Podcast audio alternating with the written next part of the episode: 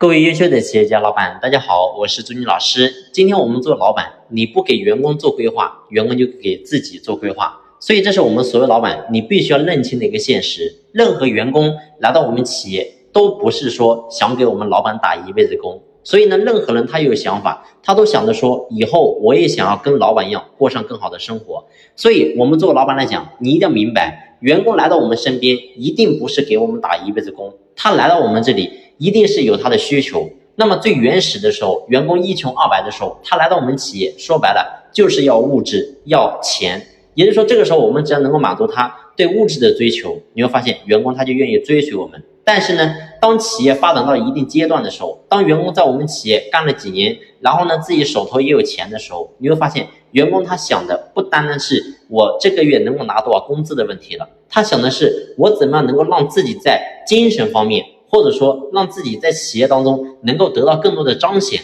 所以这个时候我们作为老板，你必须要给员工去做规划。如果说我们作为老板，你没有给员工做规划呢，那么他一定想着说，既然这个企业我干了那么多年，无论我干多久，我一眼都能够看到头，我即使干到退休，我基本上还是现在这个样子。那请问他还会好好的在公司干吗？所以我说，我们作为老板，你一定要去给员工去做规划，而且你会发现，我们任何个企业。如果说员工没有规划，就代表我们的企业肯定也是没有规划的。所以，一个企业如果说你没有规划，你没有想着说我今年做成什么样，我明年做成什么样，我五年之后做成什么样，你没有规划，请问这个企业怎么可能会好呢？所以，人生不进则退，企业也是一样的。你的企业你不往上走，你不进步，你会发现你终有一天你会被淘汰。所以呢，我想讲的是，我们今天所有的老板在这个地方，我们一定要升起一个心。永远要记住，我们不单单要给我们自己做规划，还要给企业，更加要给员工，都要给一条明确的规划之路。